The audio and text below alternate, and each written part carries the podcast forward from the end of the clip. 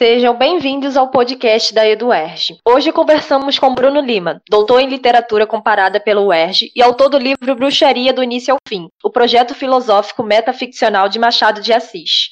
O livro é um lançamento da EduERJ em formato físico e digital. Oi, Bruno, tudo bem? Olá, tudo bem? Boa tarde. Para iniciar nossa conversa, você poderia falar um pouco dos aspectos tratados pelo seu livro? Sim, é, na realidade, o, o parto do princípio inicial e fundamental de que a obra romanesca de Machado, como um todo, ela visa elevar a ficção a um patamar encomiástico. Né?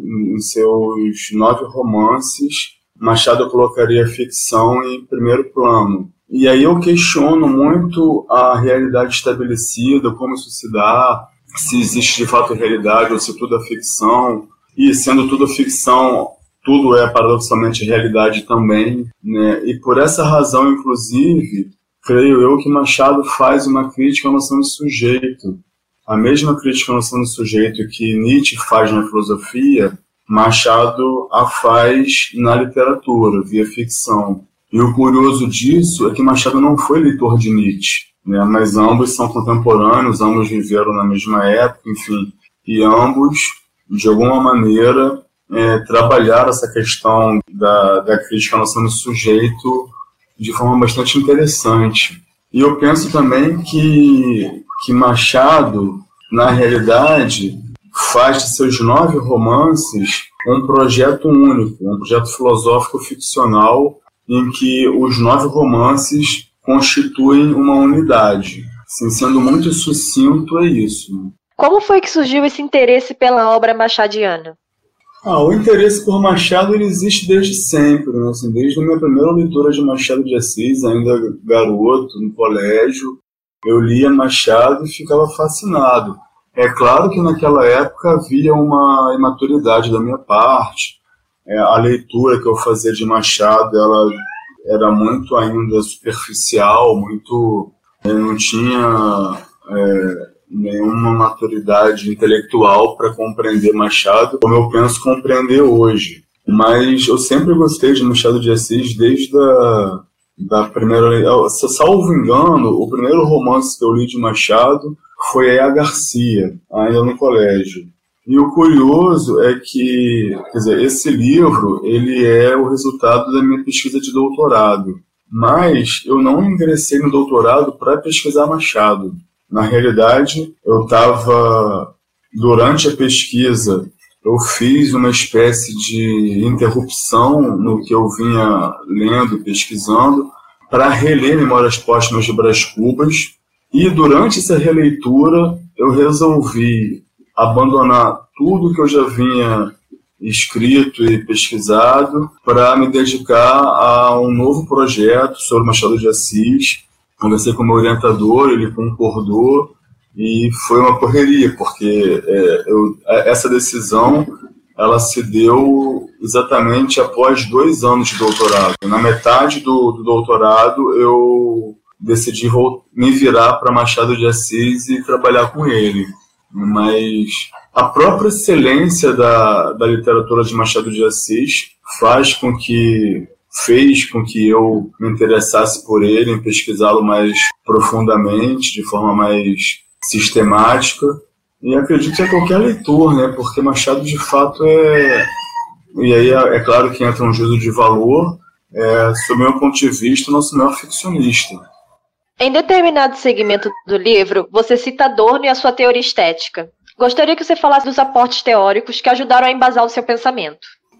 Sim, é, em primeiro lugar, foi necessário, como para qualquer pessoa que decide trabalhar com Machado de Assis, ou com qualquer outro autor, é, me debruçar sobre a fortuna crítica desse autor, no caso de Machado. Então foi um período de releitura de todos os machadianos, desde os clássicos, os mais canônicos, até os estudos menos privilegiados de Machado. Assim, foi uma retomada de, de vários textos, de vários textos fundamentais de Machado de Assis. E mais você citou, citou Adorno, né? e, e aí, relendo a Fortuna Crítica de Machado, eu me dei conta de que É muito comum entre os machadianos associar personagens ficcionais ao autor empírico Machado de Assis. Sobretudo Brás Cubas e, e o Conselheiro Aires, esse último em especial, né, como, como se Aires fosse um alter ego de Machado de Assis. E isso me incomodava. Né? É, eu queria fazer uma leitura que fosse que fugisse desse biografismo de, em alguma medida e que se concentrasse apenas na ficção. Eu até vou trabalhar a questão de que Machado de Assis é um personagem ficcional também. E por essa razão entrou Adorno, até porque textualmente em Memórias Póstumas de Brás Cubas, o próprio Brás Cubas diz que a obra em si mesma é tudo.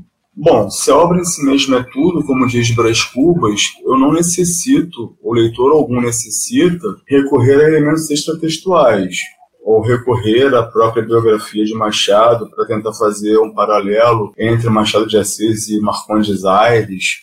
Então, a, a teoria estética de Adorno, ela surgiu na pesquisa para que eu pudesse, de uma forma mais segura, embasar meus argumentos. E eu gosto muito dos, da, da, dos autores, dos pensadores da escola de Frankfurt. Então tem Adorno, tem o Marcuse também na, na tese, o próprio Benjamin entra em alguma medida na tese, mas o, o que mais me o que mais norteou o, a pesquisa foi de fato a teoria estética de Adorno levando em consideração que a ficção é uma forma de conhecimento tão importante quanto as demais, quanto a ciência, quanto a historiografia. E para trabalhar a questão historiográfica, por exemplo, Hayden White foi muito importante. Né? Ele é, é um, é um historiador estadunidense que, que trabalha muito bem essa questão é, é, é, muito importante no pensamento dele é fazer uma associação entre historiografia e ficção. Por exemplo, John Gladson, que é um machadiano importante, afirma ter aprendido história do Brasil lendo a ficção de Machado de Assis. Bom, isso é possível. Então, é, foram esses autores, dentre outros, que de alguma maneira me embasaram para que eu pudesse, enfim, apresentar um, uma pesquisa que sob o meu ponto de vista, se sustentasse. E fico feliz porque a banca concordou comigo, então creio que, que de fato eu, eu pude apresentar algo original. Justamente por isso, né, sem querer me repetir, porque em momento algum eu procuro associar Machado a Aires, ou Machado a Brás Cubas, ou Machado a qualquer outro personagem ficcional. E é curioso, porque se a gente pensar o todo da, dos romances, os primeiros romances de Machado, que são considerados românticos, a meu ver erroneamente, possuem personagens que são também céticos, assim como Machado era, assim como o Conselheiro Aires é. E por que razão entre os machadianos não se faz essa associação do autor Machado de Assis com esses, com esses personagens céticos do, da primeira fase, dos romances da primeira fase. É, fica essa pergunta no ar, porque apenas com o Conselheiro Aires surge essa equivalência entre autor empírico e personagem. Mas, enfim, de modo também sintético e sucinto, é isso que eu teria a dizer sobre, sobre os autores que me auxiliaram a aprofundar a prosa de Machado de Assis. O livro defende a ideia de que a literatura de Machado tem como característica a metalinguagem, e que a própria ficção seria protagonista da sua literatura. Poderia falar mais sobre essa linha de pensamento? Claro, com prazer. Na verdade, eu não falo de metalinguagem, eu falo de metaficção. O João César de Castro Rocha tem um estudo interessantíssimo chamado Por uma Poética de Emulação. E nele ele defende que Machado, ao escrever Memórias Póstumas de Pras Cubas, teria se dado conta de que, por ser um escritor duplamente periférico, seja geograficamente, por estar no Brasil na América do Sul, distante da, da Europa, seja por ser um escritor lusófono, quer dizer, distante das tradições anglófona e francófona, ele necessitava, de alguma maneira, se equiparar a essa de Queiroz, que então era o grande nome da literatura de língua portuguesa. E de acordo com a hipótese do João César, é, Machado teria consciência de que era importante, imprescindível, ele dar uma guinada estética na sua obra, de modo a ombrear com essa de Queiroz. Então, Machado recorreria à literatura de Almeida Garré para, dessa maneira, recorrendo a um outro autor português que não é essa de Queiroz, trabalhar uma emulação. Quer dizer, não à toa a, a literatura de Machado é, cita, direto ou indiretamente, inúmeros autores canônicos. Shakespeare, é, enfim, a, dentre os brasileiros, Alencar, é, ele cita Schelling, cita vários autores, é, Cervantes, enfim. Isso seria uma forma dele, Machado, trazer para a sua prosa a literatura canônica e, de alguma maneira, se canonizar também.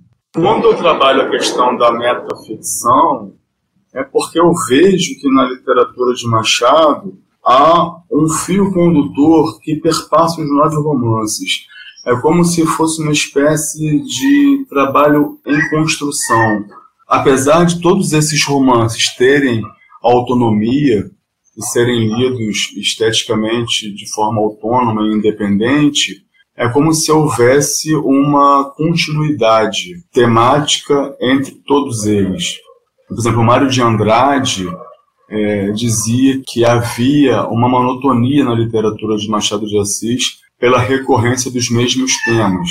É comum a gente perceber em Machado a, a morte, a loucura, em vários romances. O próprio Costa Lima diz que é importante que nós leiamos Machado de Assis mediante o conjunto, não lendo seus romances de forma isolada, porque o fio condutor poderia ser retomado numa outra obra. E eu procuro demonstrar isso, que em todos os romances de Machado, e isso aparece textualmente em vários momentos, por exemplo, o Conselheiro Ares, ele é comumente, ele é, ele é sempre atribuído com uma flor amarela à capela. Né? Sempre que se fala no Aires, a gente pensa nessa flor amarela que surge com ele. Essa flor amarela, ela aparece textualmente desde a ressurreição. Esse signo surge em todos os romances. Memórias Póstumas é a ideia fixa de Brás Cubas que faz com que ele, de uma maneira, queira curar a humanidade da melancolia. E, e, e aí surge também essa flor.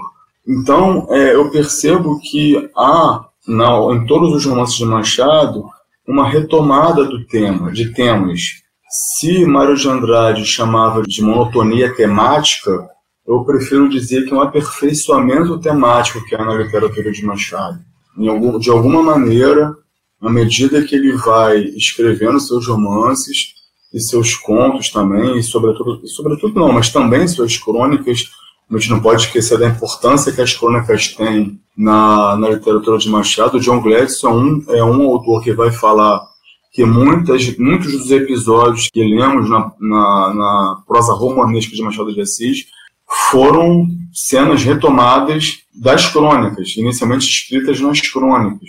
Então penso que elas não são, não podem ser descartadas numa análise textual de Machado de Assis.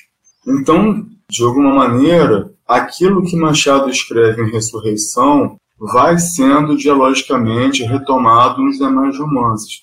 É interessante observar que, que a advertência é um recurso muito empregado por Machado de Assis. Eu acho que só em um ou dois romances não aparece advertência em momento algum.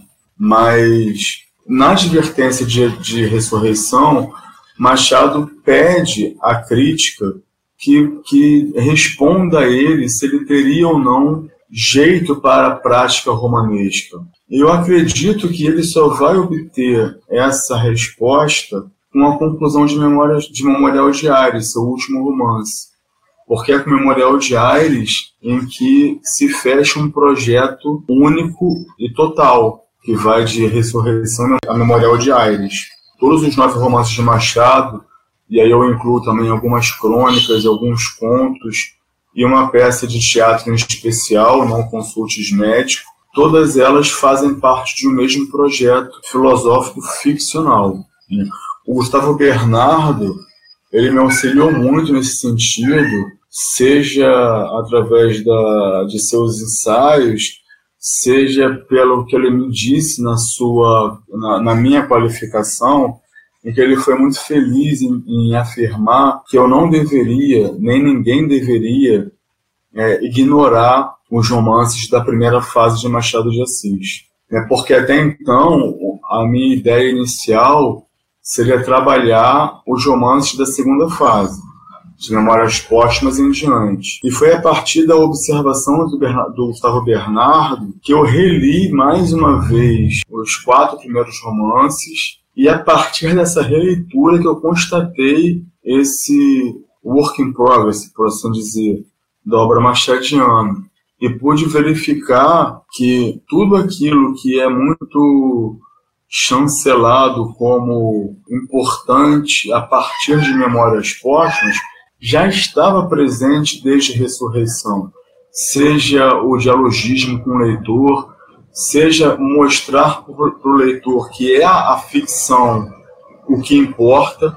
E a gente vai lembrar que naquele momento o Brasil era um país predominantemente de analfabetos, de iletrados, né? Até o próprio Schwartz fala sobre isso, né, que Machado teria consciência de que escrevia para um público muito reduzido, diferentemente de Stendhal. Não à toa, Brás Cubas dizer no seu prólogo ao leitor que se contentaria talvez com cinco leitores, né, diferentemente de Stendhal, por exemplo.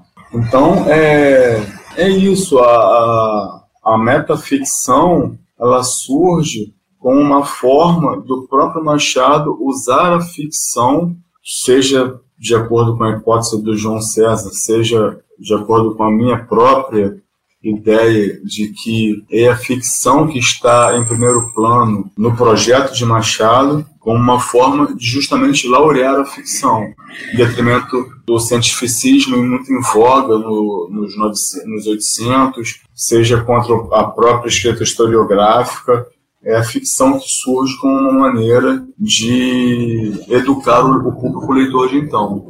Professor, você poderia dar mais exemplos do recurso da metaficção nas tramas de Machado de Assis? Ah, exemplos são vários. É, a própria questão do dialogismo com o leitor.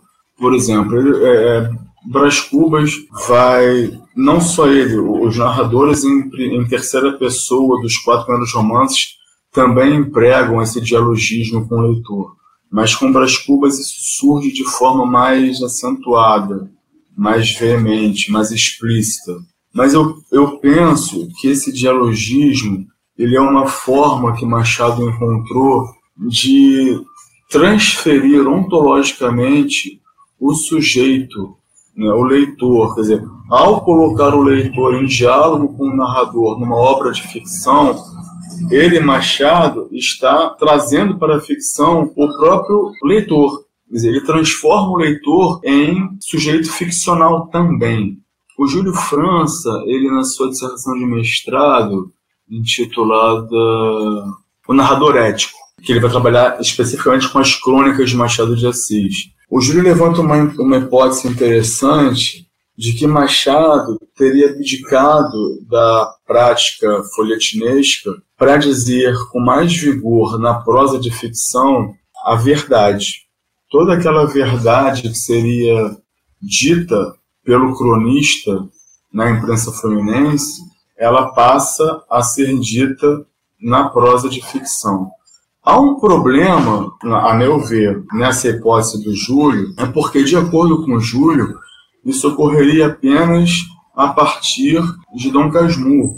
Mas, eu, eu, sob a minha leitura, isso ocorre desde a ressurreição, a, essa prática dialógica com o leitor. Para o Júlio, isso, é, como a biografia de Machado de Assis ela é muito nebulosa e nós não temos uma explicação biográfica plausível para a abdicação de Machado da escrita folhetinesca, da, da escrita cronística, a hipótese de que ele parou de escrever as crônicas para se dedicar unicamente à ficção, ela é viável, mas penso eu que ele parte que, que ele abdica do monologismo comum nas crônicas para um diálogo mais comum nos romances e também nos contos. Então, essa é, é uma, é uma característica é, interessante, dentre tantas outras. A gente pode pensar, por exemplo, é, que e isso é, é muito evidente em Memorial de Aires. Em Memorial de Aires, é, o conselheiro já não tem mais o leitor como um interlocutor. O, o, interlo, o grande interlocutor do conselheiro é o próprio papel em branco. E na minha leitura, está ele, Aires, de, em alguma medida, mostrando para o leitor a importância e a emergência da escrita. Como é importante escrever. Há momentos em que o conselheiro diz que está há dias sem escrever e que ele precisa retomar a escrita por conta da importância de se dizer algo, mesmo quando não se, mesmo quando se não há algo a dizer. E aí isso está em diálogo explícito com aquilo que é o trabalho da filosofia ficcional de Machado de Assis, do projeto filosófico ficcional de Machado de Assis, que é justamente de colocar a importância da ficção em primeiro plano. Então, Ares está, ao escrever um diário, ele está registrando o tempo presente no próprio presente, como se não houvesse tempo a perder, como se ele estivesse mostrando ao leitor a importância do ato da escrita. Iser foi muito importante nesse sentido para mim também, porque quando, se, quando ele trabalha com é, a questão do fictício do imaginário, foi fundamental para que eu entendesse essa questão do ficcional. E diferentemente, por exemplo, da historiografia, que para Iser é ficção, a ciência é também uma forma de ficção, trabalhando com a sociologia do conhecimento, como o Iser vai fazer, a ficção seria a única forma de ficção que se reconhece como tal. A ficção não se pretende, em alguma medida, real. Ela assume a sua ontologia de ficção e segue dessa forma.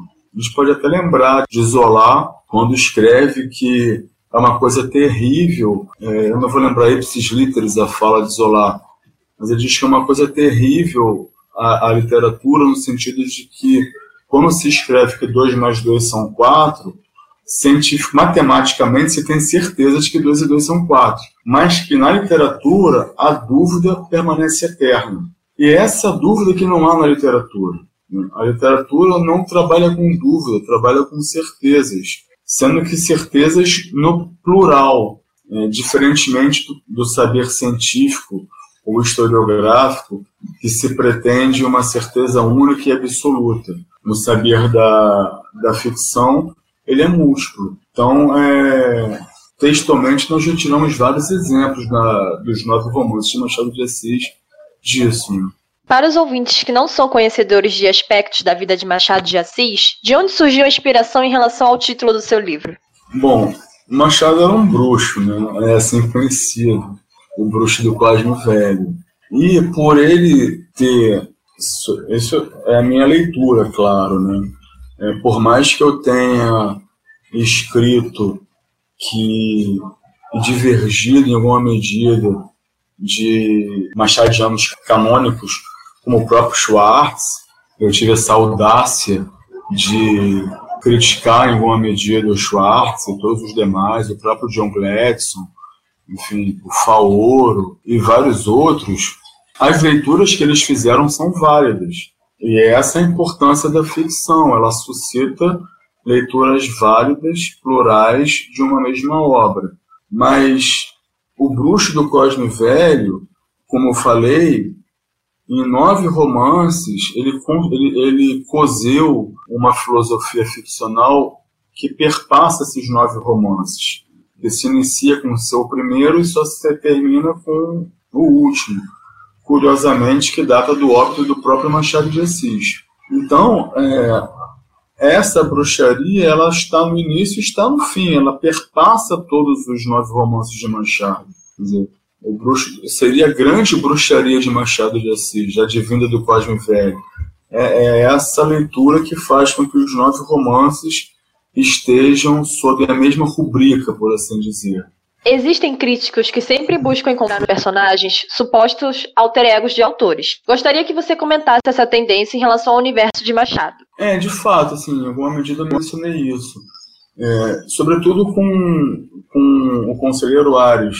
Até porque Joaquim Maria Machado de Assis e José Marcondes da Costa Aires, os dois nomes possuem as mesmas iniciais onomásticas, à exceção do terceiro nome. Então, é, é, é, esse é mais um dado também que, em alguma medida, faz com que se busque em Aires um alter ego de Machado. A Lúcia Miguel Pereira diz que quem escreve as crônicas da semana é Aires, não Machado, evidenciando como criador e criatura é, se confundem de uma maneira muito ímpar. Então, é, ambos, tanto Machado quanto Aires, é, possuem tédia controvérsia. E, e, são vários pequenos exemplos que podemos retirar da biografia de Machado com, com os romances, com o, as características do próprio Aires e, em alguma medida, do, do Brás Cubas. Né? O Eugênio Soares, se não estou enganado, ele vai, Eugênio Gomes vai ver também em Brás Cubas uma, um alter ego de Machado. Eu procurei, como eu falei, é, não trabalhar dessa forma. Não, eu procurei não enxergar Machado nos personagens, salvo como uma instância narrativa. Essa seria, na minha leitura, uma forma de ver nos narradores machadianos um alter ego de Machado. O que seria a instância narrativa? Seria justamente uma forma que ele, Machado, encontrou de, em alguma medida, é, educar o público leitor. Então, por exemplo, ainda em Ressurreição, exatamente na metade do romance, o narrador diz que naquele momento, no meio, do, no meio do, da obra, é, ele poderia dar por encerrado o romance o leitor poderia entender que o romance se encerraria ali, mas que isso não era possível. E diz ele, o narrador, que o autor não tem culpa do romance, do romance não se encerrar, porque de acordo com o narrador, e ao narrador em terceira pessoa, ainda havia muito a se ler para se chegar a uma conclusão final do que haveria por, por, por acontecer no romance, do que o romance ainda teria para ensinar para o leitor.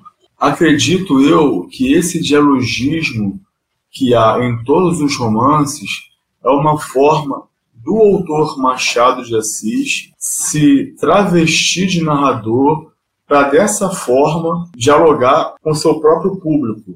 Então, se podemos falar em alter ego, seria dessa forma seria um mascaramento através de seus narradores do autor Machado de Assis, de modo a fazer com que o leitor compreendesse o que de fato é a ficção.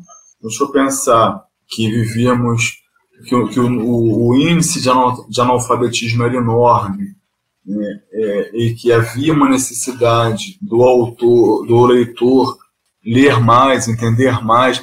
Por exemplo, se a gente lembrar o próprio prólogo ao leitor de Memórias Póstumas, Brás Cubas deixa em aberto que, que é romance para uns e não é para outros. Fica a cargo do leitor. E aí, no prólogo, a quarta edição do próprio Memórias Póstumas, o Machado de Assis retoma a fala de Brás Cubas e menciona Capistrano de Abreu, menciona é, Macedo Soares, dizendo da dúvida sentida em relação a ser ou não ser um romance. Tamanha inovação estética e formal que aparece em Memórias Póstumas. Então, diante da, da excelência que surge ali, há uma necessidade cada vez maior de Machado de Assis educar o seu público a passear pelos bosques da ficção, é, brincando com o título do Humberto Eco, né, Seis Passeios pelos Bosques da Ficção. Então, assim, eu procurei olhar essa questão do alter ego sobre um outro aspecto, sobre esse aspecto da instância narrativa, uma, da maneira encontrada pelo Machado de Assis de educar o público através de seus narradores. Se há alguma forma em que ele aparece na obra, é via, uma, via essa instância narrativa. E a gente não pode lembrar que já havia um dialogismo explícito com o leitor inscrito nas crônicas. As crônicas é a primeira pessoa do autor dialogando com o leitor. Em algum momento já havia uma afinidade, um, uma cumplicidade entre o Machado e seu leitor. E essa cumplicidade ela vai se prolongar nos romances também. Até que ponto você considera que o real e o ficcional se entrelaçam na escrita de Machado de Assis? É, pois é, essa é uma discussão muito importante no meu trabalho. Eu sustento do início ao fim que o real é ficção. Não é possível trabalharmos o real na literatura, a realidade na literatura. E é também interessante lembrarmos que Machado de Assis era um, era um crítico duro ao realismo. Isso ele diz textualmente, né, que a realidade é boa, o realismo é que não serve para nada. E a, o próprio João César de Castro Rocha vai, vai utilizar as críticas que Machado faz a essa de Queiroz como uma maneira de, em alguma medida, atacar o, o essa para que ele próprio, Machado, de uma maneira se, se equipare em, em importância ao escritor português. Quer dizer, na realidade, eu agora não me recordo se, se o João César faz essa abordagem ou se essa leitura é minha a partir da própria obra do João César. Mas, em todo caso, o Machado ele é, é muito duro com o realismo. E, e eu não consigo. É, é claro que, que, que, a literatura, em alguma medida, trabalha com o real. Mas o que eu procuro evidenciar é que é a realidade ela tem a sua importância apenas na ficção. Buscar a, a leitura de uma obra ficcional ser feita de modo a que tentemos enxergar nela a própria realidade, talvez seja um desserviço. O que eu procuro evidenciar é justamente a importância que a ficção tem. Em momento algum, espelhar a realidade nisso. Nzaú Jacó. Nzaú Jacó, que, que provavelmente é o romance mais politizado de Machado, né, os gêmeos, Pedro e Paulo, um republicano, outro monarquista, vão ficar em embate o romance inteiro por conta do momento histórico que, em que se passa a narrativa. Então, não é, é, não é de modo algum impossível, ou melhor, não é de modo algum possível dissociar o momento da narrativa do momento histórico em que ela é construída. Mas Ainda assim, eu acredito que a literatura deve ser encarada ficcionalmente apenas, sem essa busca pela realidade nela, nela literatura. Inclusive, essa foi também uma das, das razões para eu enxergar, a partir de Memórias Póstumas, sobretudo, mas também é possível, desde Ressurreição, vermos isso, uma crítica à noção de sujeito. A realidade, ela é cada vez menos relevante, inclusive o sujeito empírico. Né? Então, Machado de Assis vai é, subverter o conceito de autobiografia que surge com Rousseau, iniciando pelo fim as, a, as memórias póstumas. E ele diz, ele para as Cubas diz, que inicia pelo fim de modo a que o romance ficasse mais galante, mais garboso. Ou seja, a realidade, a realidade estética é o que interessa para Machado. É, é, esse é o grande é o grande interesse. É a realidade estética, não a realidade estabelecida. Segundo seu livro, o recurso metalinguístico estaria presente a partir de memórias póstumas de Brás Cubas, que tem o um narrador defunto, no contexto do que era produzido na época. Havia outros autores que transitavam por experiências similares? É, essa é uma boa pergunta. É, eu não consigo me lembrar no momento de, de uma narrativa brasileira que utiliza esse subterfúgio. E essa é, inclusive, uma, uma, uma, uma das razões para eu não considerar Memórias Póstumas de Brás Cubas um romance realista. Porque um romance que inicia com, com um defunto autor, alguém que está escrevendo da eternidade, rememorando sua vida já morto, foge completamente das premissas básicas do realismo. Então, é, sob o meu ponto de vista, essa divisão que há dos quatro primeiros romances de Machado pertencerem ao romantismo e os cinco últimos ao, ao realismo, era uma discussão improfícua, porque os quatro primeiros romances de Machado fogem a uma estética romântica e os cinco últimos podem até se aproximar em alguma medida do realismo, mas pensar, se pensarmos a partir de memórias póstumas, cujo narrador é um, é um defunto autor, por si só já, já retiraria Memórias Póstumas do rol dos romances realistas, sob o meu ponto de vista, pelo menos. Mas eu não consigo, nesse momento, me, me eh, recordar de alguma outra obra que utilize desse subterfúgio de ter um narrador falecido, um narrador morto, um narrador que, que, que vai rememorar sua vida do além.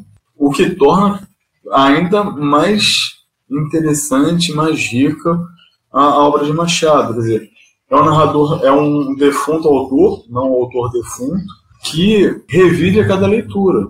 A cada vez que, que relemos Memórias Póstumas, estamos a dar vida a Brás Cubas. Então, é, é um defunto autor que, a cada vez que discutimos, como estamos agora conversando sobre Memórias Póstumas, estamos tornando vivo Brás Cubas é, é mais um dos paradoxos que, que há na, na obra de Machado. A bibliografia machadiana é dividida pelos estudiosos da literatura em dois momentos: a fase romântica e a fase realista, ou madura. Você poderia diferenciar as duas fases e explicar se elas dialogam? Sim, elas dialogam. O, o esforço que eu, que eu empreendi, que resultou nesse livro, é justamente para mostrar que há um diálogo de ressurreição memorial de Aires. E, e, ao contrário do que Mário de Andrade, por exemplo, falou a respeito de uma monotonia temática, haveria um aperfeiçoamento temático. Eu não nego que os mesmos temas, em alguma medida, estão ressurgindo em Machado, mas a forma como eles reaparecem é outra, é, estética e estilisticamente.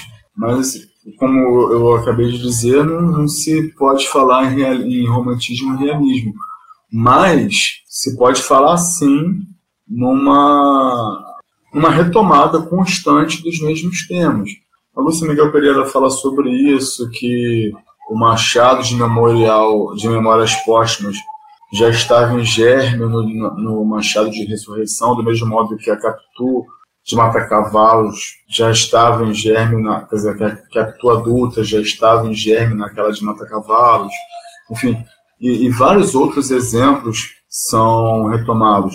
Né? O, o, ciúme que surge em Dom Casmurro né? é o grande romance que, que aborda o ciúme, cuja temática é o ciúme na literatura brasileira, é Dom Casmurro, a gente já vê isso em Ressurreição. Né? Félix é de um ciúme muito forte, muito, muito acirrado. E, e vai, é o capitalismo que, que o Schwartz vai dar o título de O Mestre na Periferia do Capitalismo, para uma obra fundamental para qualquer machadiano. E esse capitalismo que ele, Schwartz, vai ler a partir de Memórias Póstumas, já está presente nos romances do primeiro Machado em alguma medida. Então, é, esse diálogo ele é muito claro, em alguma medida, lido com atenção e lido é, principalmente sem uma espécie de má vontade para com os primeiros romances de Machado de Assis. O próprio Machado divide em duas fases sua literatura.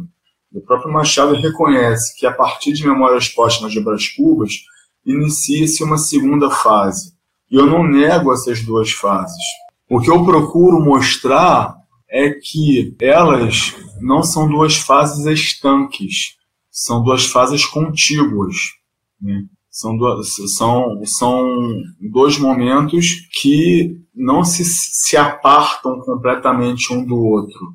E eu penso isso em acordo com Gustavo Bernardo, que a proximidade que se atribui a partir de, de memórias póstumas ao realismo confere uma maior importância à segunda fase de Machado de Assis, como se os romances românticos fossem por si só menos prestigiados por serem românticos. É como se houvesse da parte da crítica uma maior relevância ao realismo enquanto escola de época mesmo do que o próprio romantismo. E, e eu não vejo dessa forma.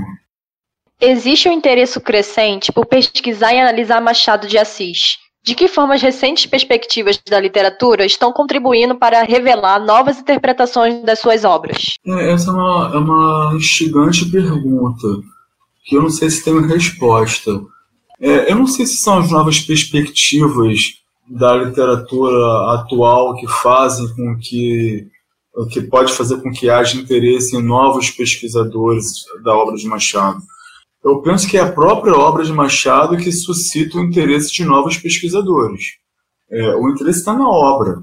E aí, citando Brás Cubas, a obra em si mesma é tudo. A partir da leitura da obra, seja ela qual for, o pesquisador se interessará em, em averiguar, em pesquisar, em encaminhar é, pelos percursos hermenêuticos que, lhe, que mais lhe, lhe agradam, que mais lhe, lhe saltam aos olhos, enfim. É claro que novos arcabouços teóricos, é, novas leituras, podem, podem, obviamente, contribuir com a leitura de Machado de Assis, como de qualquer outro autor mas eu ainda acredito que, que é a obra de Machado ou a de qualquer outro autor que fará ou demandará um olhar atento de um pesquisador. É, enfim, o interesse está na obra. Não é uma perspectiva teórica que fará a obra, é a obra que alimentará a perspectiva teórica. Por exemplo, na, é, eu, eu até escrevo isso de que, em obediência à minha base, à minha formação de base formalista, eu procuro privilegiar a ficção e esquecer e, e pouca relevância dar à realidade ou a dados extraliterários ou extraficcionais na, na minha análise da, do romance, dos romances.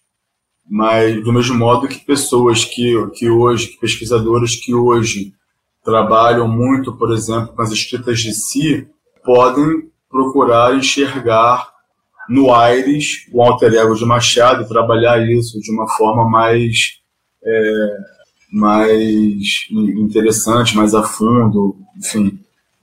Mas ainda assim é a obra que vai é, ser a, a, grande responsável pelo olhar, pelo olhar do, do pesquisador. Por exemplo, eu tenho um livro intitulado Eu, Itinerário para a Autoficção, em que eu trabalho com, com autoficção, enfim, com as escritas de si, em que, nesse caso, é, aspectos biográficos dos, dos autores que eu analiso são relevantes. Caso contrário, não haveria autoficção possível. Mas, para encerrar e finalizar essa, essa resposta, é a obra que vai fazer, é a obra de Machado de Assis que vai fazer com que pesquisadores, em alguma medida, utilizem o seu repertório teórico para, de alguma medida, trabalhar Machado de Assis. Alguns dos personagens machadianos aparecem em mais de um livro, e no final das contas existe um tom que marca sua obra literária. Levando em conta que ele escreveu nove romances, você acredita que essa qualidade literária seria fruto da mente de um escritor extremamente perfeccionista e por isso um número reduzido de obras? Eu não sei se é. Eu, eu, eu tendo a discordar da pergunta, no seguinte sentido. Bom, primeiro eu concordo que, que Machado era perfeccionista. Aliás, em 2016, quando eu estava finalizando esse, esse trabalho, saiu uma, uma, uma pesquisa de um. Vai me fugir o nome agora do meu pesquisador, mas que ele descobriu um primeiro livro de poesias de Machado de Assis, anterior a Crisadas, que não havia sido publicado, e a hipótese desse pesquisador era justamente de que a não publicação se devia a esse perfeccionismo de Machado. O livro não estaria à altura de não, não, não estaria à altura de uma publicação. Enfim, é, sim, eu penso que Machado é perfeccionista, penso que ele é nosso melhor escritor, mas eu não acho que, que haja pouca obra, como você coloca.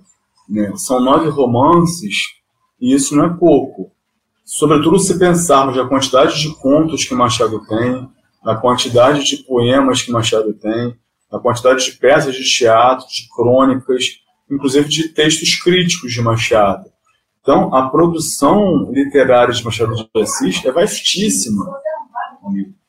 E se pensarmos é, qualitativamente, esses nove romances eles tornam-se muito mais é, ricos e muito mais instigantes, interessantes, do que se fossem talvez 18 escritos com menor qualidade.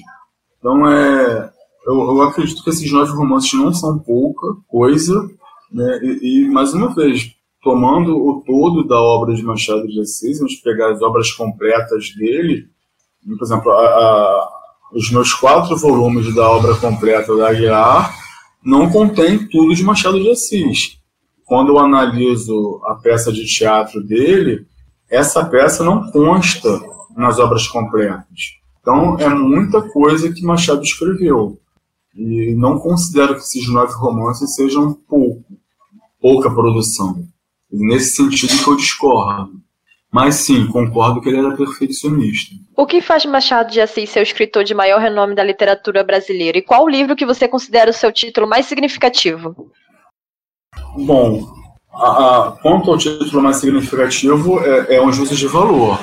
É claro que cada leitor terá a sua preferência, mas a minha é por Memórias Póstumas de Brás Curvas. É um romance genial, como outros deles também são geniais, mas esteticamente é um romance que abre uma fissura entre Yaya Garcia e o que ele escrevia antes para o que ele escreve a partir de então. Não à toa, até hoje, a gente se pergunta o que ocorreu para que houvesse essa ruptura estética de Yaya Garcia para Memórias Póstumas.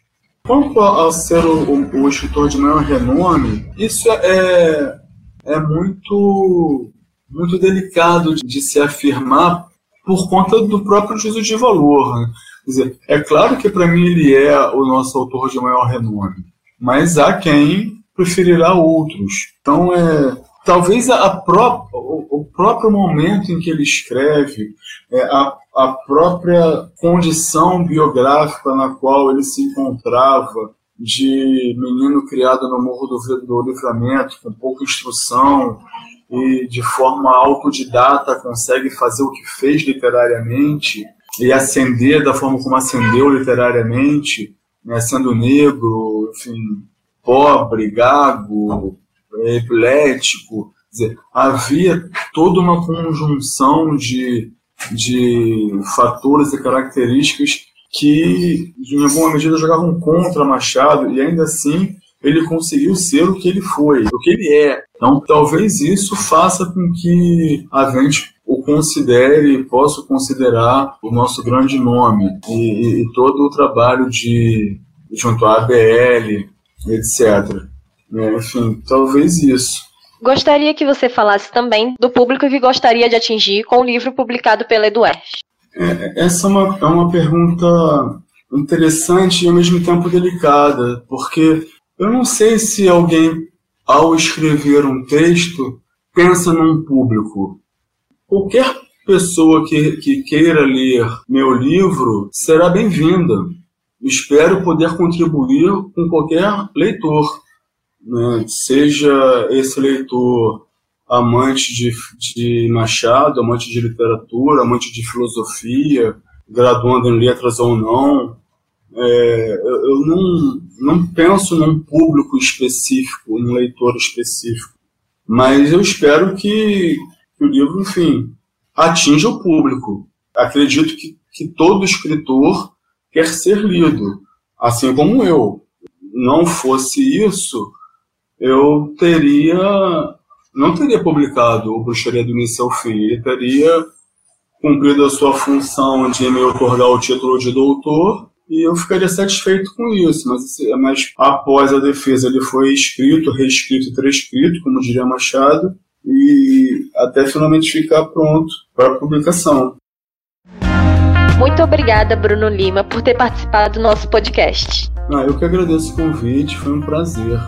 O episódio vai ficando por aqui. Para adquirir o livro Bruxaria do Início ao Fim, o projeto filosófico metaficcional de Machado de Assis, visite o nosso site www.eduerge.com. Para ficar por dentro das novidades, siga a gente nas redes sociais, arroba Eduerge, no Facebook, Twitter e Instagram. Agradecemos a todos pela audiência e até a próxima.